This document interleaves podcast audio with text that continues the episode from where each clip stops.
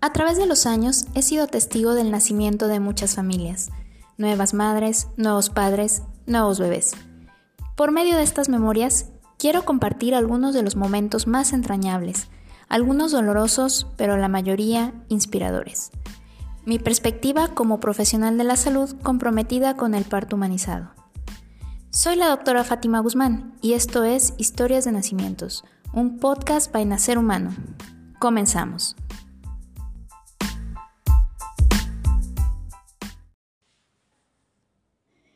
Karina tenía una bebé de apenas 10 meses de edad cuando comenzó a sentirse rara. Los mareos y las náuseas eran muy sugestivas de un nuevo embarazo. Pero, ¿cómo era esto posible? Después del nacimiento de su bebé, había decidido usar el dispositivo intrauterino como método de planificación familiar. ¿Cómo podría entonces estar embarazada? Los síntomas aumentaban y finalmente se decidió a realizarse una prueba casera, la cual, contra todo pronóstico, fue positiva. Karina solicitó una cita urgente conmigo. Necesitaba que confirmara el diagnóstico, pero además quería conocer el riesgo que representaba para su bebé el hecho de que ella tuviera el DIU colocado. Una vez que realicé el interrogatorio inicial, la pasé directamente al área del ultrasonido.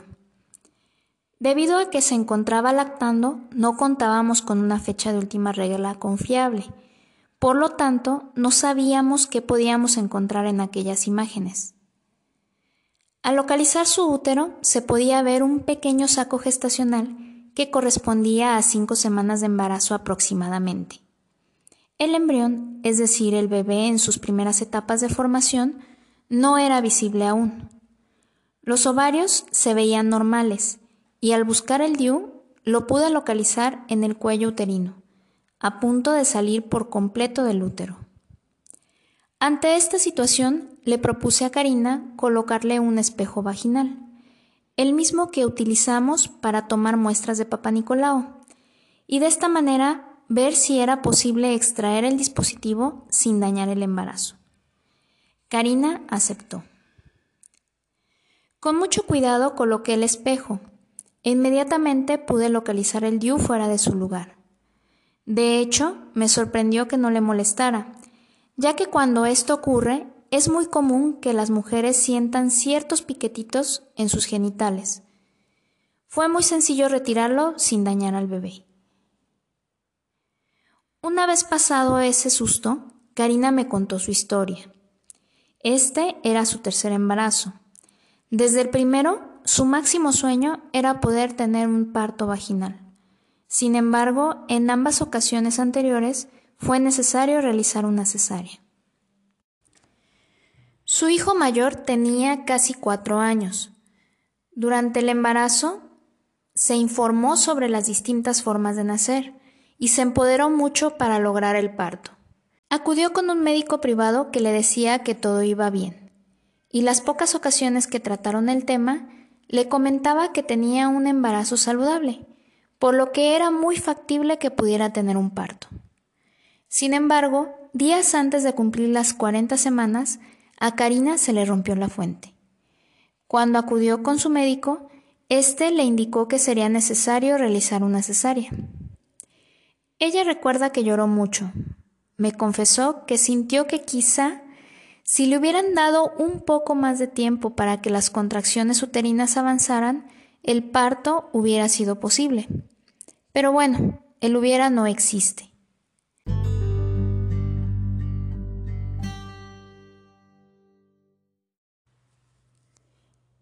Esperó dos años para volver a embarazarse, pues en su mente aún estaba muy presente la idea de tener un parto.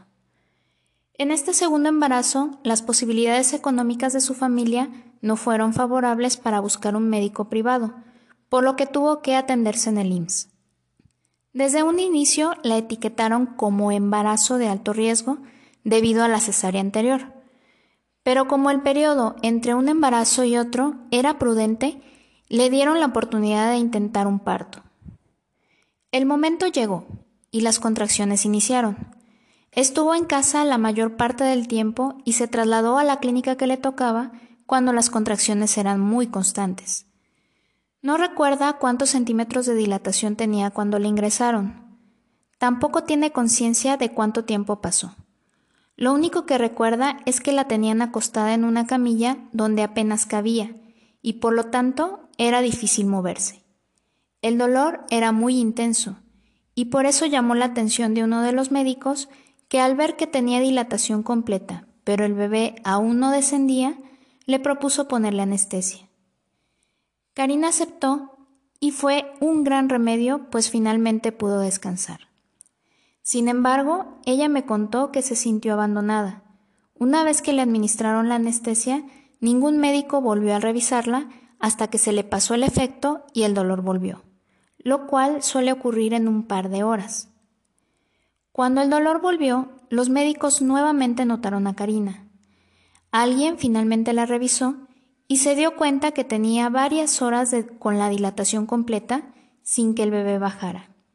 En ese instante la metieron a cesárea de urgencia y finalmente nació su hija pesando nada más y nada menos que 4 kilos 400 gramos. Después del nacimiento le colocaron el DIU, el mismo que se había desacomodado y a causa del cual se encontraba embarazada de ese tercer hijo en ese momento.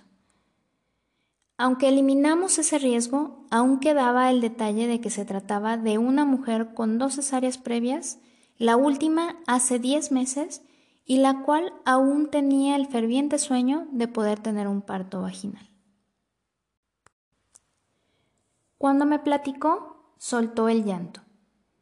Ella sabía que la mayoría de los médicos indicarían una cesárea automáticamente a causa de estos antecedentes, pero la tranquilicé explicándole que si al final del embarazo la situación se prestaba, podíamos tomar la decisión de intentar un parto.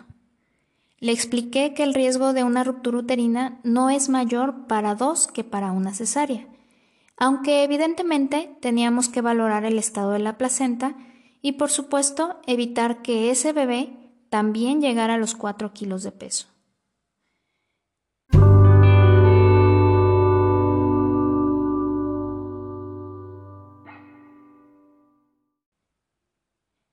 Karina salió de allí más tranquila. Volvió a las dos semanas cuando verificamos la presencia del embrión en buenas condiciones, y a partir de ese día iba a su consulta mensualmente sin falta. A la semana 20 del embarazo le solicité una curva de tolerancia a la glucosa, que es el examen de sangre para diagnosticar la diabetes del embarazo. En este punto es importante comentar que la diabetes gestacional es una de las principales causas de fetos macrosómicos, que son bebés que al nacer pesan más de 4 kilos. Y recordemos que la hija de Karina había nacido así de grande. Además, es muy común que las mujeres que presentaron diabetes en un embarazo puedan presentarla nuevamente en un futuro embarazo. Incluso aumenta el riesgo de que más adelante pudiera haber diabetes tipo 2 en ellas. Otras de las complicaciones de la diabetes gestacional son la presencia de polidramios, que es una cantidad aumentada de líquido amniótico, y complicaciones en el bebé, incluyendo problemas metabólicos al nacer que pueden causar convulsiones o, en el peor de los casos, la muerte intrauterina del bebé. En pocas palabras, la diabetes del embarazo debe controlarse adecuadamente o las complicaciones para la madre y el bebé pueden ser muy graves. Pues por desgracia, la curva de tolerancia a la glucosa que se realizó Karina resultó positiva. Esto le cayó como balde de agua helada, pero aún así la motivé. Le expliqué que si seguía las indicaciones médicas, podíamos evitar las complicaciones de la diabetes y que si el control de la glucosa era el ideal, no había contraindicaciones para permitir que las madres diabéticas pudieran tener un parto.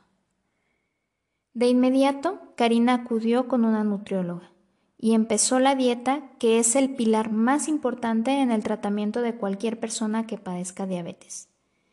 También se compró su glucómetro para medir sus niveles de azúcar cada que le correspondía e iniciamos con el tratamiento a base de insulina. Todo esto fue muy difícil para Karina en un principio, pero la motivación de poder tener un parto la sacó adelante, aun cuando el pollo a la plancha con verduras cocidas ya la había fastidiado. Eso hizo que en unas semanas, después de iniciar el tratamiento, la insulina no fuera necesaria. Pocas pacientes tan disciplinadas he tenido.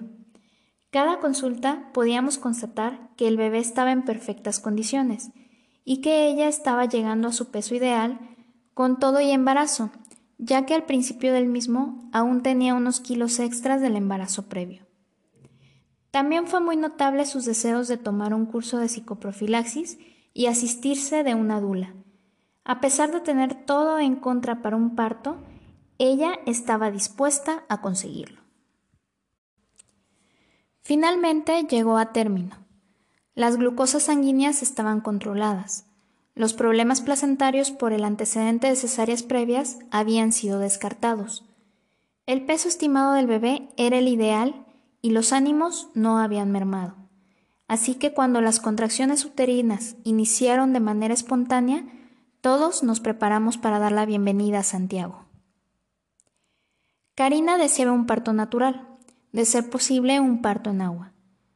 Yo estaba de acuerdo, sabiendo que el parto menos intervenido suele ser el más seguro, pero no por eso dejando a un lado la vigilancia estrecha del bienestar del bebé y de la mamá. Carmen fue su dula, y su esposo Antonio, que no asistía continuamente a las consultas debido a su trabajo, también estaba allí para acompañarla.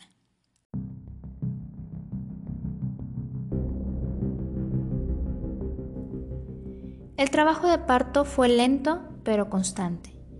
En todo momento escuchábamos el corazón de Santiago lleno de vitalidad y cuidábamos la ingesta oral de líquidos y algo de glucosa para evitar que Karina, con su frágil sistema metabólico golpeado por la diabetes, fuera a presentar una hipoglucemia, es decir, que paradójicamente los niveles de azúcar en su sangre bajaran a causa del gran esfuerzo físico que realizaba en el parto. Pasaron las horas en total calma, sin sobresaltos. Finalmente, el periodo expulsivo inició cuando Karina comenzó a pujar de manera espontánea. Llevaba un par de horas dentro de la tina con agua caliente. Además de eso, las náuseas no le permitían comer mucho, lo cual la tenía agotada.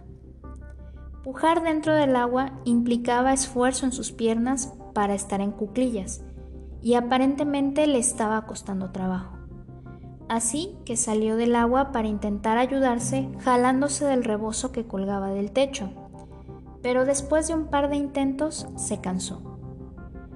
Carmen y Antonio la ayudaban a detenerse, pero Karina no podía más. En ese momento nos miró desconsolada y nos dijo que no lo iba a lograr. Traté de animarla. Le comenté que su bebé estaba a punto de nacer y que necesitaba de toda su energía para hacerlo. No bromeaba. En realidad, Santiago estaba muy próximo a nacer, pero entendí que Karina tampoco bromeaba. No tenía fuerza para sostenerse de pie.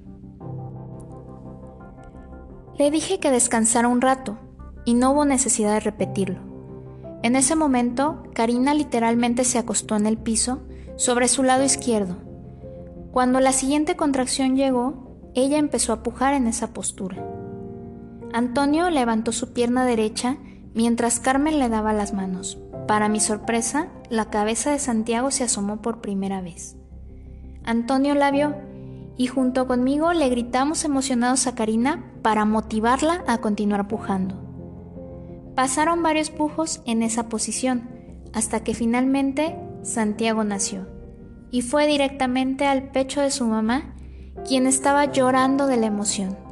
No podía creer que había logrado lo que parecía imposible. Tener un parto vaginal después de dos cesáreas a 18 meses de la última y a pesar de la diabetes gestacional. Finalmente podía comer algo diferente al pollo con verduras.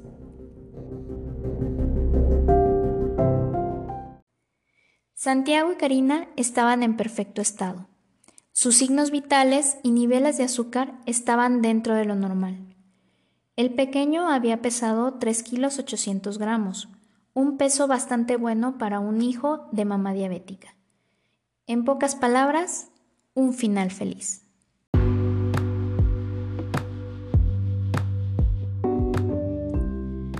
Cuando cuento esta historia a mis colegas, la mayoría me tacha de temeraria. Me dicen, ¿cómo es posible que te hayas arriesgado tanto? A veces yo misma me lo pregunto también, pero en definitiva mi principal motivación fueron las palabras de Karina cuando la conocí. Sentí tal empatía por sus deseos de experimentar un parto que quise darle la oportunidad de hacerlo. No soy omnipotente, yo sé que no dependía de mí que Karina pudiera lograrlo, pero sí dependía de mí vigilar atentamente los factores de riesgo modificables para poder incidir en ellos y los no modificables para parar en caso de que algo se saliera de lo esperado. En este caso, todo salió de acuerdo a lo esperado, gracias a la disciplina y motivación que Karina tuvo durante todo el proceso.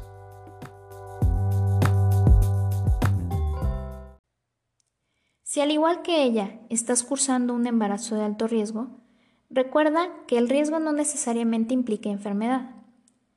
Muchos de estos factores se pueden modificar si sigues la guía de tu médico. Quizá al final podrás intentar un parto.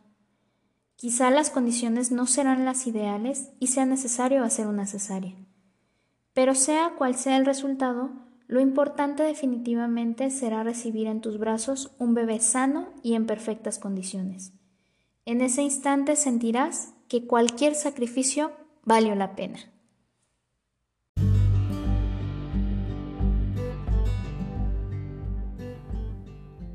Esto es todo por hoy. Los invitamos a seguirnos en nuestras redes sociales, nuestra página de Facebook Nacer Humano y a través de nuestras cuentas en Twitter e Instagram.